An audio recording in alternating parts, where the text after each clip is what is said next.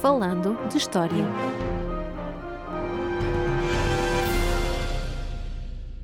Olá, bem-vindos a mais um episódio do Falando de História Podcast. Desta vez um episódio muito especial, com uma convidada, Susana Bastos Mateus, para nos falar dos cristãos novos no Portugal do século XVI e também nos finais do século XV, e focando-se também um pouco no massacre de Lisboa de 1506 como o Paulo acaba de dizer, este é um episódio especial precisamente porque temos uma convidada. Enfim, já também aqui tivemos um convidado, o Carlos Martins, quando falámos precisamente no episódio 3 sobre fascismo e fascismos, e portanto voltamos agora a um destes episódios temáticos. Então, também lá está, como não poderia deixar de ser, como, como investigadora destacada da área. Susana Bastos Mateus, que está aqui hoje connosco, é investigadora do CIDEUS, da Universidade de Évora, e da Cátedra de Estudos Sefarditas Alberto Benveniste, da Universidade de Lisboa. E ainda é membro do CER, o Centro de Estudos de História Religiosa da Universidade Católica Portuguesa portuguesa. É autora, enfim, de vários estudos e de uma vasta obra, de onde destacamos, para este episódio que nos interessa, uma pequena obra publicada em 2007 com Paulo Mendes Pinto, intitulada Lisboa, 19 de abril de 1506, o massacre dos judeus. Além disso, enfim, a sua área de investigação principal centra-se precisamente no impacto da conversão forçada nas primeiras gerações de cristãos novos, bem como nas dinâmicas da diáspora sefardita no século XVI, e daí então estar connosco e desde já agradecemos, Susana, a tua presença no nosso podcast. Susana, para começarmos então esta nossa conversa sobre estes cristãos novos,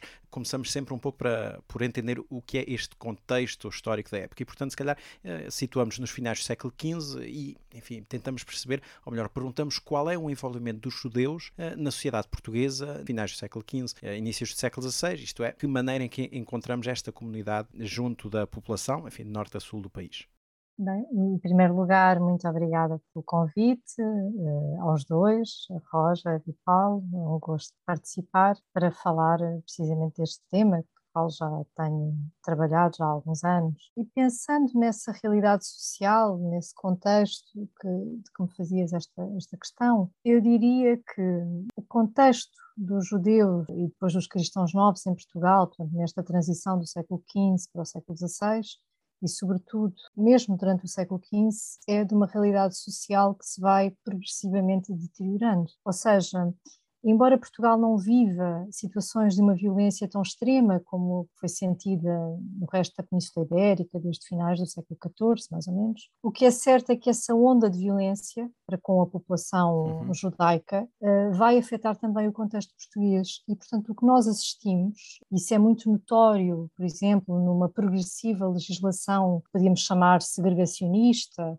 seja com a obrigatoriedade de usar os judeus usarem sinais uhum. distintivos, uhum seja com o progressivo fechamento dos espaços próprios de residência para a população judaica. O que nós assistimos é que o século XV e, sobretudo, as últimas décadas do século XV vão marcar esse momento, podemos dizer, de viragem eh, de uma população que vivia mais ou menos tranquila, não vou dizer em paz, porque acho que isso também é excessivo e e, no fundo, esse mito da convivência pacífica uhum. entre as minorias religiosas claro, claro. também já está muito questionado pela historiografia, mas o que é certo é que tinham uma legisla legislação própria, tinham privilégios, tinham, obviamente, também alguns impedimentos à mobilidade social e à sua integração social, mas viviam mais ou menos, uh, digamos, no cotidiano possível uh, de, de ser estabelecido. E o final do século XV vai marcar com algumas datas que, que, nós todos conhecemos e que são datas muito importantes, vai marcar uma viragem, uma mudança muito significativas. Eu destacaria, obviamente, a data de 1478, com o estabelecimento da Inquisição em Castelo e Aragão, uh, que terá importantes consequências também em uhum. Portugal. Uh, e, obviamente, a data mais, mais significativa em todo este contexto será 1492 porque a expulsão dos judeus de Castela tem uma implicação que já a professora Maria José Ferro Tavares analisou no seu importante livro Os Judeus em Portugal no século XV, que vai ser um aumento demográfico uh, das judiarias portuguesas, não é? E nós sabemos bem, até na nossa contemporaneidade, como uh, estas migrações e estas mudanças demográficas e de população de diferentes origens vai, publicar, vai provocar também uma instabilidade social. Portanto, este é um pouco o contexto não é, de, desta população em finais do século XV, que depois, na realidade portuguesa, vai levar ao, ao édito de expulsão do Manuel de 1496 e à conversão forçada de 1497. Então, para no fundo responder à tua pergunta diretamente, quando nós chegamos aos inícios do século XVI, uhum. o que nós temos é uma realidade social que tinha sofrido esta, esta mudança tão drástica e em que já temos não só o desaparecimento, no fundo, da vida judaica em Portugal, o desaparecimento físico das judiarias, o desaparecimento, sobretudo, das, de, da cultura material, de, até a nível arquitetónico, temos também esta conversão forçada tão violenta que levou ao aparecimento de um novo grupo social, não é? Agora chamados cristãos novos, estes judeus recém-convertidos, uhum. que estavam um pouco espalhados por todo, por todo o reino, não é? Portanto, viviam sobretudo nas cidades, estamos a falar de população maioritariamente urbana, mas também em contexto rural, que é uma coisa que as, que as investigações mais recentes têm demonstrado que era a população que também vivia uhum. uh, no mundo rural. Portanto, estamos a falar de uma mudança da realidade social que vai afetar um pouco todo o reino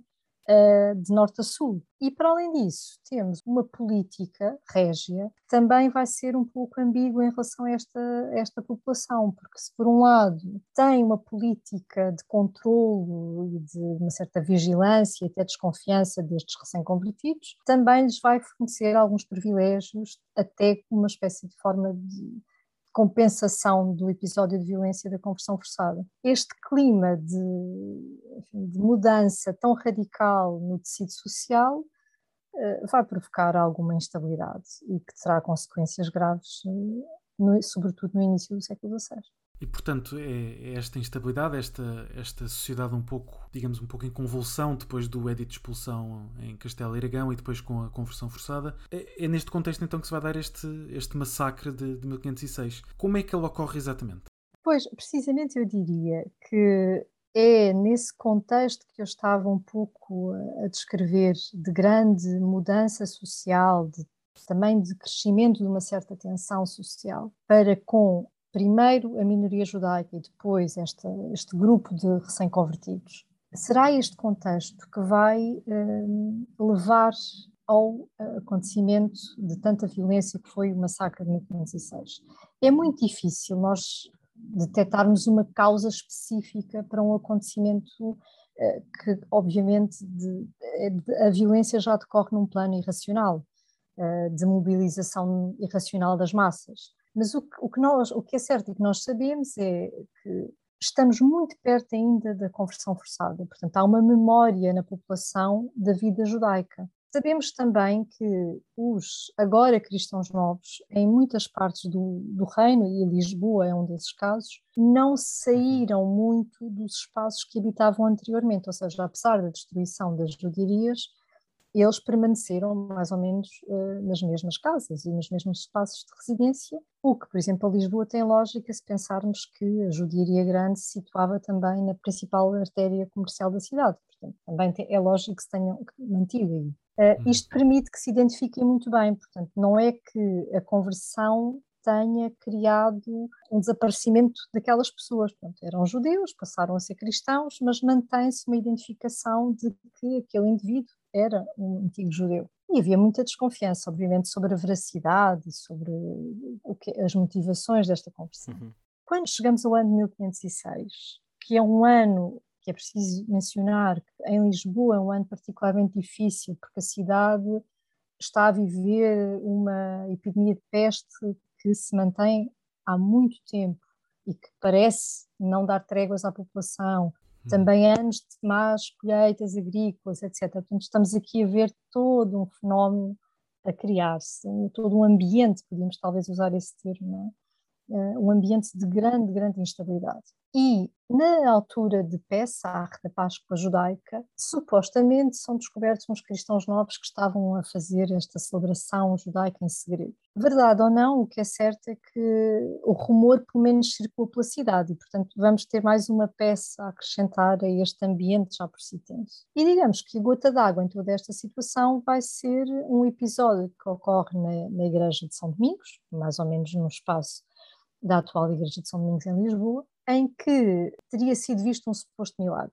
E, portanto, a população, lá está, temerosa da peste uhum. e tudo isto, vai acorrer em grande afluência à igreja. E um cristão novo terá dito, e eu uso muito estas expressões terá, porque obviamente nós eh, temos só fontes eh, literárias, crónicas, etc., portanto, que não nos permitem obviamente, saber a veracidade, mas o que interessa já é a narrativa que é construída sobre este acontecimento. Já é a memória que fica do, enfim, do massacre em si. Exatamente, e é a forma como se narra, não é? Toda a tessitura deste, deste acontecimento.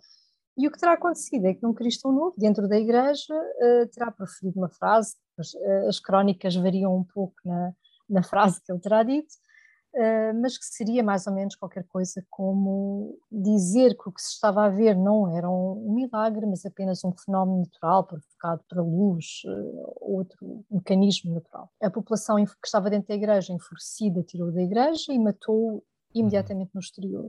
E a partir daqui explodiu, digamos, a situação e, portanto, foram às casas dos cristãos novos, lá está, e por isso é que eu referia que eles ainda continuavam a morar mais ou menos nas mesmas casas, uhum. porque toda a gente sabia onde ir uh, buscá-los, não é? Foram matando os vários que foram encontrando uhum. pelo caminho, nós nem sabemos se todos os que foram mortos eram cristãos novos ou não, não é? claro. Uma multidão em fúria e, e com esta violência não sabemos. Sabemos sim que a violência durou três dias, Portanto, até as, as, autoridades, que a maior parte das autoridades da cidade estavam fora, o rei estava fora por causa da peste, terem conseguido controlar a situação, e que em três dias este ímpeto homicida terá uh, morto, portanto terão sido mortas entre 2 mil a 4 mil pessoas.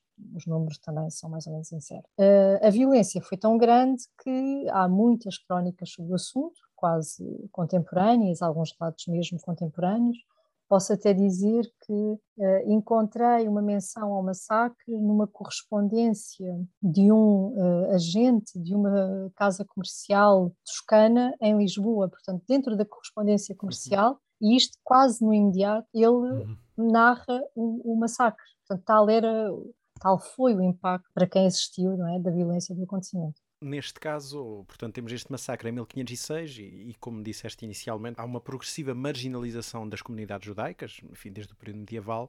Um, isto quer dizer também que este episódio de violência é único ou já havia algum histórico deste tipo, enfim, de, de episódios de matanças, digamos assim, não com esta dimensão, mas antes de, deste, deste grande massacre de 1506, portanto, se já tinha acontecido ou se foi realmente algo único que nunca tinha, que, que nunca se tinha visto, neste caso em Lisboa ou no Reino? Já tinham acontecido alguns episódios, inclusive, por exemplo, no século XIV, por altura da crise de 1383, uhum. há uma entrada na judiaria, há depois algumas entradas pontuais na judiaria, sobretudo Lisboa, uh, também porque era a mais, mais importante, não é, na, época, e que tem alguma violência. Não têm uh, a violência que os massacres de 1391, por exemplo, que vão ter, ou mesmo os massacres em Sevilha, que no século XIV são massacres de uma dimensão extraordinária. No entanto, mesmo alguns anos antes, ou seja, em 1504, há uma pequena, portanto, já não estamos no período de existência de judiarias, não é?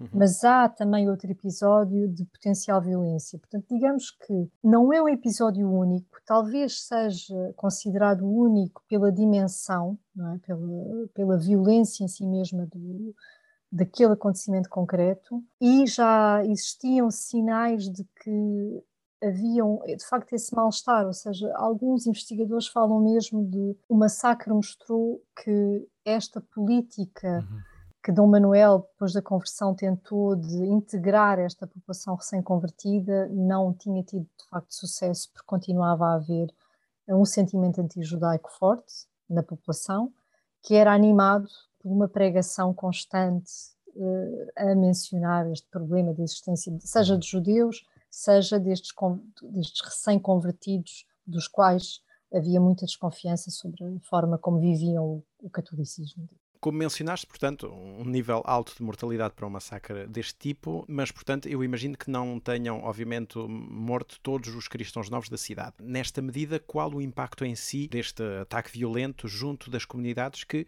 ainda permanecem na cidade e até, enfim, das comunidades cristãs novas eh, por todo o reino, porque isto é de uma violência extrema que deixa marca imediata, como, como já dissemos, mas que imagino que fique também um lastro de memória que acabe também por influenciar norte a sul do país um pouco destas comunidades. Sim, eu diria que Bem, claro, muitos conseguiram sobreviver, até porque o facto de estarmos em Lisboa a sofrer uma epidemia de peste na época fazia com que uma parte da população estivesse fora, sobretudo os que tinham uma capacidade económica maior, obviamente. Então, temos um, registro de pessoas que estavam precisamente fora da cidade, cristãos novos, sobretudo mercador, grandes mercadores, eh, ou outros que estavam fora da cidade nessa, nessa altura. Eu diria que talvez o impacto mais imediato e, e talvez mais palpável nas fontes que nós, nós depois encontramos, por exemplo, mesmo em crónicas já escritas na diáspora, na chamada diáspora sefardita, é o trauma da violência do, do, do, acontecimento, em que muita, muita gente refere precisamente a forma, descrevem minuciosamente a forma como muitos foram mortos e são descrições mesmo arrepiantes, uhum. o grau de violência que foi exercido sobre esta população. Depois, quando lemos, por exemplo, os primeiros processos de Inquisição Portuguesa, estou, estou, a falar de processos de finais dos anos 30, inícios dos anos 40 do século XVI, mesmo no início da atividade inquisitorial, ainda vemos muitas referências ao, ao massacre, pronto, como já há alguns anos me dedico a pensar este acontecimento, vou recolhendo naquilo que leio as várias referências. Claro, claro. E, e, acontece até um fenómeno interessante, que é passa a ser quase uma marca cronológica, podíamos dizer assim uma espécie de antes do massacre e depois do massacre. Então, quando eles fazem as narrativas de vida, não é, contam os seus percursos, eh, quando nasceram, quando foram, falam destes episódios traumáticos, por exemplo, quando for, se foram convertidos eh, na conversão geral.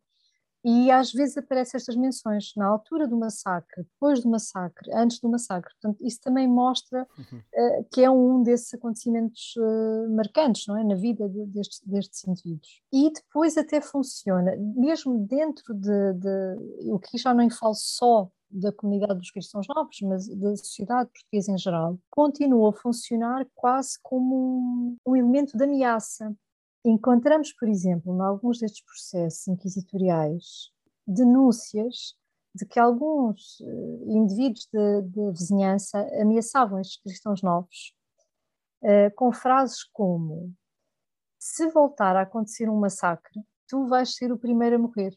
Eu vou à tua casa e eu vou te assassinar. Portanto, ficou isto pode ser, pode acontecer em processos até para além destes anos iniciais, até mesmo já nos anos 60 do século XVI, portanto já há muito uhum. tempo depois do massacre.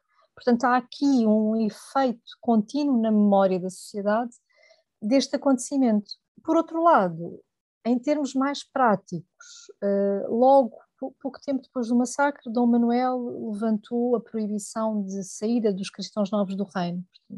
Que era uma proibição que de, de vez em quando era uhum. imposta, depois era levantada como privilégio, enfim, era bastante, fazia parte desta política ambígua dos reis portugueses uhum. que eu mencionei. E quando levanta esta proibição, obviamente há muita gente que sai. E, e portanto, essa população de cristã nova que sai mostra que não se sentem segurança em Portugal, não é? Portanto, é, claro. eu vejo isto como mais um impacto do, do, massacre. Por outro lado, aquilo que eu já referi, já não só para a comunidade cristã nova, mas a nível eh, do reino em, em geral, é uma mostra do falhanço de uma tentativa de integração. Portanto, eh, não havia uma verdadeira integração destes recém-convertidos.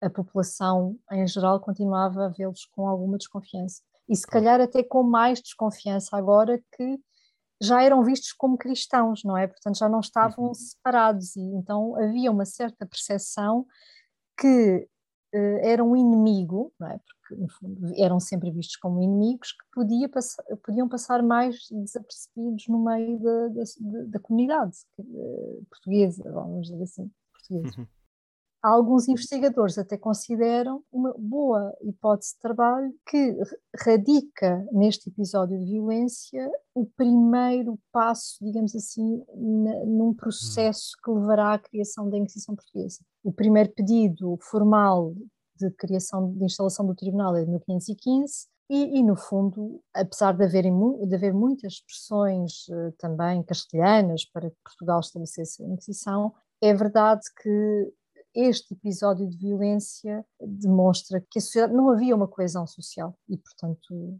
justificava talvez a existência da Inquisição, da forma como se concebia, obviamente, na. E, e, já que falaste agora também da Inquisição, eu queria fazer uma pergunta relacionada com isto, na medida em que primeiro convém lembrar aos nossos ouvintes que a Inquisição acaba por se estabelecer já no reinado de Dom João III, portanto em 1536, e que há uma relação muito íntima, digamos assim, entre a Inquisição e o criptojudaísmo, não é? Desde logo estou-me a lembrar do caso de Belmonte, que é, que é bastante célebre no nosso contexto nacional, tem até o, o Museu Judaico que é muito interessante, e portanto a minha questão ia um pouco por aí. Esta relação então entre o criptojudaísmo, ou as acusações de criptojudaísmo, e a sua relação, portanto, com a atuação da Inquisição em si mesma? É uma daquelas perguntas que daria para uma longuíssima conversa. claro. E tem sido um, um tema, é um tema fascinante, obviamente, mas é um tema que tem suscitado muitíssimos e longos e até violentos debates historiográficos. Muita gente diz que, de facto, a Inquisição Portuguesa foi a, a que teve a, a maior obsessão anti-judaica das várias inquisições que foram estabelecidas. E, e, esta, podemos chamar, eu penso que o termo é bastante feliz, de obsessão anti-judaica, porque de facto esta ideia de perseguição aos cristãos novos e vigilância da, da população cristã nova vai estar presente na Inquisição Portuguesa ao longo da maior parte do seu funcionamento, só exceptuando o período mesmo final e já, já depois de Pombal, onde aí, claro, já estamos perante uma sociedade muito diferente. Isto não vai ser assim, por exemplo, a Inquisição Castelhana, que no, no período inicial vai ser movida por este, esta necessidade de controlar, punir, enfim,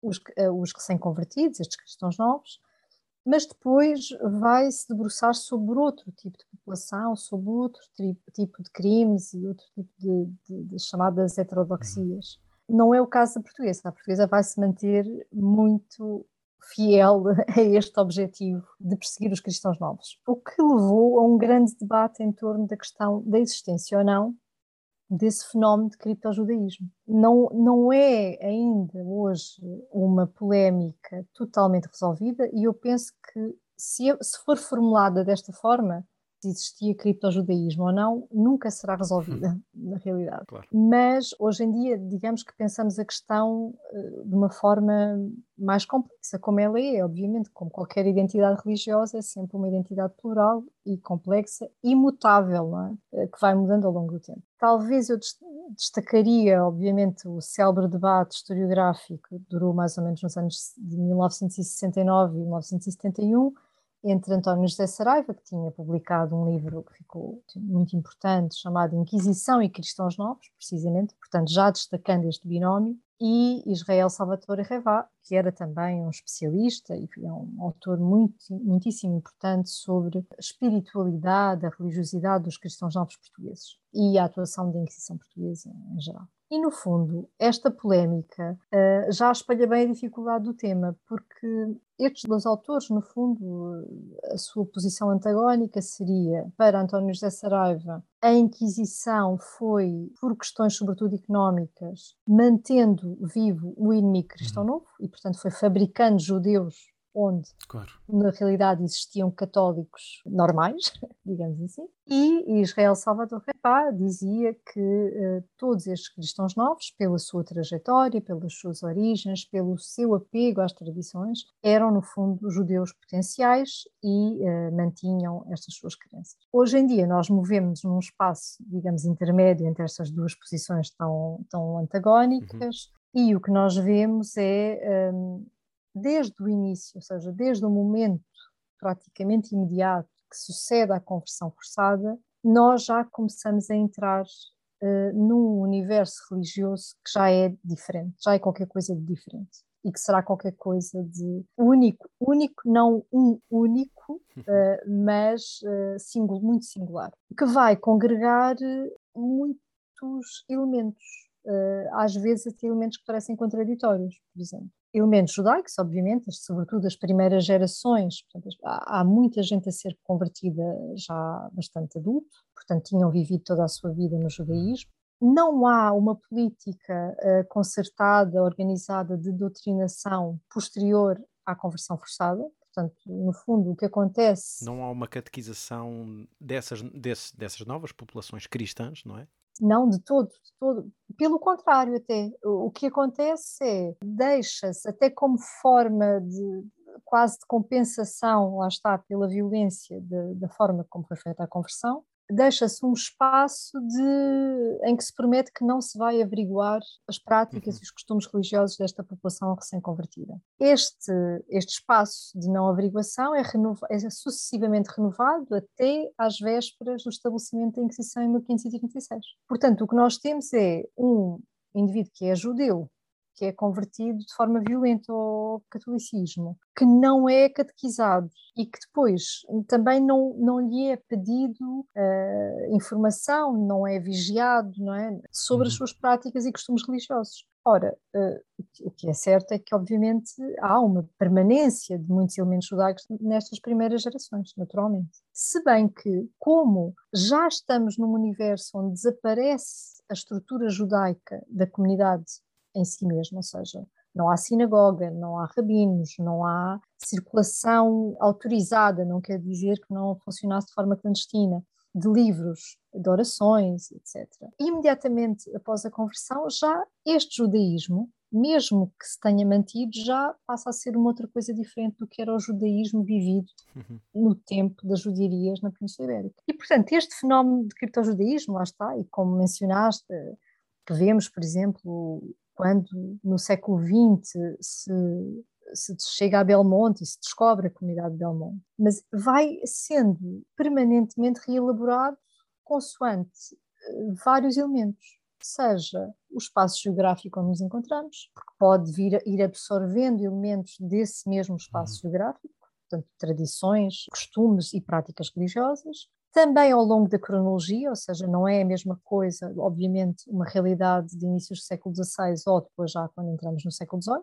Também muda, por exemplo, com a própria mobilidade das pessoas, ou seja, um indivíduo que vivia em Lisboa ou que vivia numa aldeia atrás dos montes, por exemplo, nesta aldeia atrás dos montes, pode, de repente, se alguém vai aos exteriores e convive com comunidades judaicas da diáspora pode trazer elementos de religiosidade que mudam uhum. completamente a forma, eh, as práticas dessa população. Portanto, lá está. O que é que me parece aqui importante? É muito difícil nós podermos afirmar, ao ler um processo inquisitorial, se um indivíduo era um judeu secreto ou não. Uh, há indícios, mas obviamente estes indícios são filtrados pela própria fonte inquisitorial, que é muito problemática, não é? Porque estamos no, perante acusações de práticas, uh, denúncias. Portanto, às vezes as pessoas confessam coisas porque têm medo da pena que vão, vão sofrer, portanto, uhum. preferem confessar, mesmo tenham ou não praticado isso que estão a confessar. Há também circulação de textos normativos que definem quais são as práticas judaicas que devem ser denunciadas, o que faz com que as pessoas denunciem às vezes coisas que ouviram na missa, por exemplo, o padre dizer que era uma prática que devia ser denunciada à Inquisição, não quer dizer que a tenham visto verdadeiramente. E depois até podem ver outra coisa, mas uh, vão uhum. com esse quadro mental e, portanto, vão claro. colá-la àquilo que pensam que é, no fundo, uma prática de judaísmo. Portanto, temos toda esta, esta realidade. E o que é certo é que esse criptojudaísmo a existir, e eu não estou a dizer que não existia, é, sem dúvida, talvez a característica principal é o seu secretismo, é ser uma atividade que se passa, sobretudo, dentro de casa, portanto, já muito diferente do que são as práticas do judaísmo normativo, mas é sobretudo um fenómeno que está em permanente reelaboração. Eu, eu, diria sobretudo que essa é a sua principal característica e, portanto, é muito interessante estudar e muito difícil de definir. Olhamos um pouco para dentro, precisamente para estas comunidades que acabam por sobreviver, readaptando-se, lá está, criando um novo tipo de judaísmo, quase diríamos nós, mas também é interessante olhar para fora e quer a expulsão dos judeus, quer depois, precisamente, enfim, o surgimento da Inquisição e, portanto, esse êxodo destas comunidades comunidades, uh, acaba por dar origem àquilo, esta diáspora sefardita, que enfim, também já falámos várias vezes aqui. Se calhar também seria interessante para os nossos ouvintes perceberem como é que se definem estas comunidades sefarditas, ou seja, na realidade, o que é que queremos dizer quando falamos nos sefarditas, nos judeus sefarditas? Pois, o termo, o termo é utilizado de distintas maneiras, não é? Portanto, é um termo também, não é muito consensual o seu uso. Aqui, normalmente, e neste contexto nós estamos a usar, nós referimos a judeus ou descendentes de judeus que têm origem na Península Ibérica. E o que marca a sua experiência, portanto, quando nós falamos nesta diáspora sefardita, estaríamos sobretudo a falar de um movimento migratório que vai ter origem precisamente nesta conjuntura século XV, século XVI e, e depois século XVII e XVIII, obviamente, mas que tem origem sobretudo no século XV. Portanto, seria estas movimentações de população que vão ter origem nas perseguições, na expulsão de 1492, no Edito de 1496, na conversão forçada e no, estabeleci no estabelecimento das Inquisições. O que é que caracteriza estas comunidades? Bem, são comunidades muito diferentes entre si também. Porquê? Porque têm em comum esta origem ibérica da população, mas a própria população que migra pode ser de duas realidades. A primeira, judeus que saíram da Península Ibérica sem se converterem. Portanto, aqueles que saíram, por exemplo, em 1492. Nunca passaram pelo processo de conversão. A outra, os que já são cristãos novos. E aqui já temos uma diferença muito significativa de percurso. É? Depois, também, outra grande diferença é, mais uma vez, a questão cronológica. Portanto, é diferente a chamada primeira diáspora, que é esta ainda no século XV, ou as diásporas que nós vamos vendo depois ao longo de toda a época moderna, até, por exemplo, já bem entrados no século XVIII. Uhum. Um último elemento, e talvez um dos mais importantes, é o destino para onde se migra. Porque, por um lado, pode-se migrar, e isso acontecia muito nesta primeira diáspora, para espaços fora do catolicismo, portanto, para a Norte África, para o Império Otomano, sobretudo, que era, digamos, às vezes o destino mais uh, desejado como ponto de chegada de, destas populações. E onde tinham apesar de não terem todos os plenos direitos, tinham uma grande liberdade religiosa. Portanto, o Império Otomano era um destino muito desejado por estas populações. Mas depois há muitos outros casos, porque há, por exemplo, ao longo de todo o século XVI, um dos principais destinos migratórios seria Antuérpia, por questões sobretudo comerciais, como é óbvio pensar. E Antuérpia não é um destino assim tão paradisíaco para estas populações, até porque, por exemplo, a regente Maria da Hungria vai, em diferentes fases, nos anos 30, 40, vai promover várias perseguições a estes cristãos novos portugueses que estavam a chegar em massa e, portanto, ela, inclusivamente, uhum. as autoridades de Antuérpia pedem informação à Inquisição portuguesa para saber quem eram estas pessoas, se estavam a fugir da Inquisição, não é? Porque isso também era uma das motivações para estas, estas viagens e acaba por perseguir, uh, por perseguir estas populações também por questões religiosas. Portanto, não era também um destino tão, tão tranquilo. As cidades italianas, por exemplo, vão promover uma legislação de grande proteção a estas comunidades uh, vão se tornar muito apetecíveis como destino, porque têm algumas delas uh, nessa legislação de proteção, e é o caso, por exemplo, de, da cidade de Livorno, que vai ser depois uma, um importante centro desta diáspora sefardita, as leis de proteção a estas comunidades incluem cláusulas de não fazerem averiguações sobre uh, as práticas religiosas, o que no limite, permitia que um indivíduo batizado em Portugal, não é, que tivesse saído, pudesse chegar a Livorno e viver na comunidade judaica e até adotar o nome uhum. de judeu e era mais ou menos tranquila a sua existência. Uhum. Portanto, eu diria que há a origem ibérica e há esta memória ibérica que depois faz sentir, sobretudo em muitas questões culturais, inclusive linguísticas, em Amsterdão, que será um dos principais portos de recepção de cristãos novos e de judeus de origem portuguesa. O português vai ser uma língua importante na comunidade, toda a documentação administrativa da comunidade é escrita em português até muito tarde. Era uma língua falada dentro da comunidade, inclusive em, em ambiente litúrgico. Portanto, há uma ligação à Península Ibérica que se mantém até até o século XX, verdadeiramente, até mesmo sendo anacrónico, ou mesmo já não já se perdendo até a lógica dessa ligação, mas mesmo assim ela de alguma forma se mantém. E depois, eh, essa ligação pode ser mais ou menos direta, ou seja, podem haver, pode existir alguma família que esteja na diáspora, mas que mantenha familiares em Portugal, eh, acabam por circular entre a Península Ibérica e fora, às vezes voltam a ser eh, apanhados nas malhas da Inquisição, quando nessas viagens que fazem à Península Ibérica, mas nunca perdem verdadeiramente o contacto. Outros destinos mais longínquos são, obviamente, os espaços imperiais dos impérios ibéricos. seja o Brasil, seja uh, o Estado da Índia, seja depois toda, todo o espaço americano, onde muitos também, vão, sobretudo a partir de 1580, onde muitos vão circular. Tens referido um pouco os debates historiográficos que vão acontecendo à, à, volta destas questões e como nós também gostamos um, pouco de explicar assim mais ou menos como é que a história vai sendo feita e vai sendo investigada, pedia-te que nos falasse um pouco sobre esta cátedra Alberto Benviste, sediada na Faculdade de Letras da Universidade de Lisboa e, com a qual, e à qual sei que estás ligado e, portanto, pedia-te que nos falasse um pouco sobre o surgimento desta, desta e a atividade que vai tendo de estudo e de investigação nesta área dos estudos sefarditas. A Cátedra Alberto Benveniste é um centro de investigação, uma unidade de investigação da Faculdade de Letras da Universidade de Lisboa, que surge no final dos anos 90, já, portanto, já, já tem algum tempo uhum. de, de, existência, é criada por eh, vontade de dois irmãos, Sérgio e Monique Benveniste, que pertencem a uma família precisamente de origem sefardita, e o objetivo e a proposta que eles fizeram, portanto, isto através de um sistema de mecenato, em colaboração com a Universidade de Lisboa, a proposta era a de estudar, portanto, de criar um centro de investigação para o estudo das comunidades sefarditas na diáspora, mas também para os judeus, cristãos novos em Portugal. Portanto, seria desde as comunidades judaicas medievais, a todo o período moderno e até, enfim, do ponto de vista cultural, até à contemporaneidade. E, e no fundo, eh, tem sido esse, pronto, não é, é um espaço com alguns investigadores, também tem, tem investigadores mais ou menos residentes, outros que vão colaborando connosco,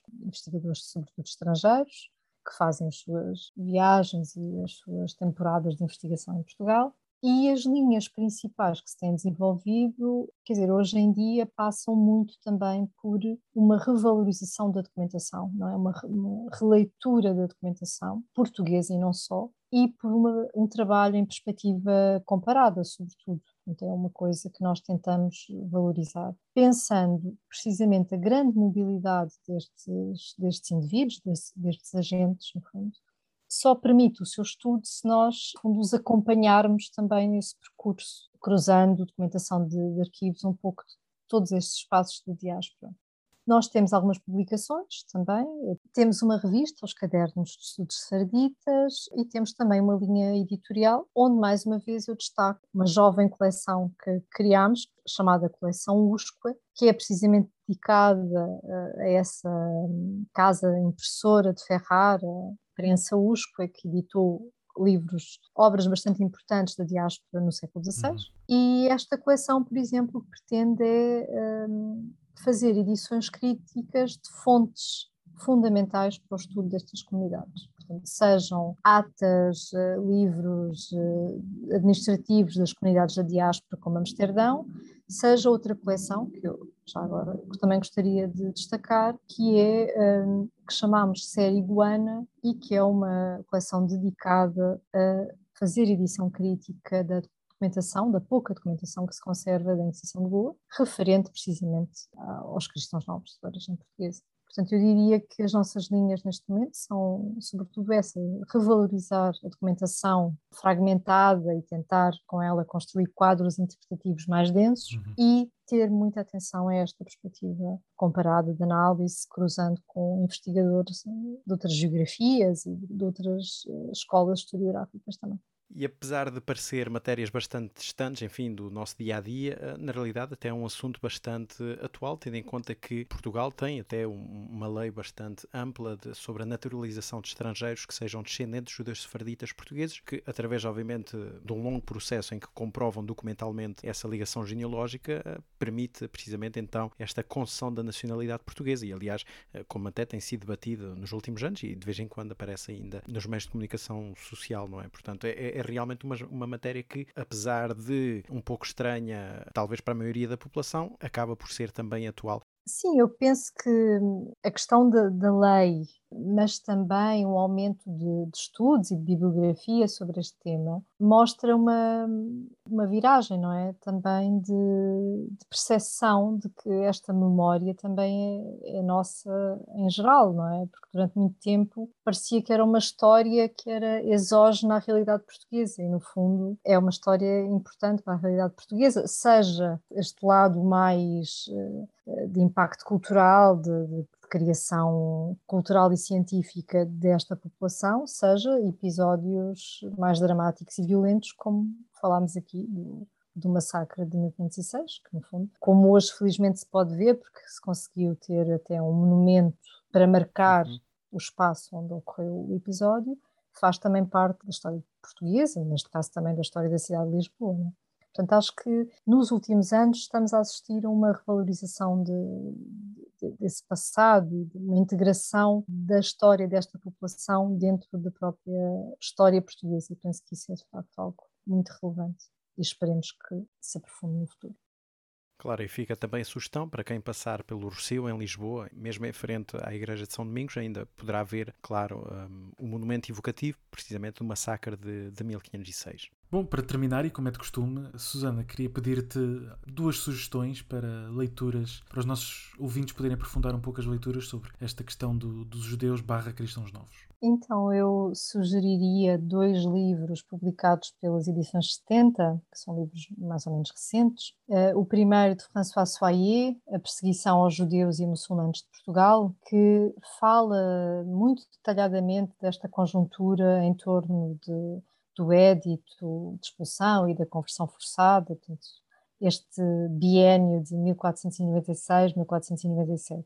E uma perspectiva mais ampla, uh, no fundo, não só de, deste, destes episódios e desta conjuntura do século XV, XVI, mas até depois da diáspora sefardita também, que nós falámos aqui, uh, também publicado pelas edições 70, o livro de Karsten Wilke, História dos Judeus Portugueses que tem, no fundo, corresponde a uma síntese recente um pouco desta história tão longa e tão, tão diversa do, dos judeus e dos cristãos novos portugueses. Fica claro também a sugestão de leitura do próprio livro que a Susana foi coautora, O Massacre de Lisboa, de 1506, publicado pela Leiteia, já há alguns anos atrás, mas que certamente ainda estará à venda, nem que seja nos alfarrabistas ou, claro, disponível nas bibliotecas públicas. Uh, Susana, muito obrigado pela tua participação no nosso podcast. Uh, foi Obrigada realmente uh, encheu-nos as medidas. E aos nossos ouvintes, obrigado por nos seguir. Voltamos para a semana com uma miscelânea e daqui a 15 dias com um novo episódio. Revelamos desde já que será também também dentro destes temas uh, do século XVI, XVII e XVIII. E teremos também um convidado para nos falar da Inquisição. Não percam então o nosso próximo episódio do podcast Falando História. Obrigado e até à próxima. Até à próxima.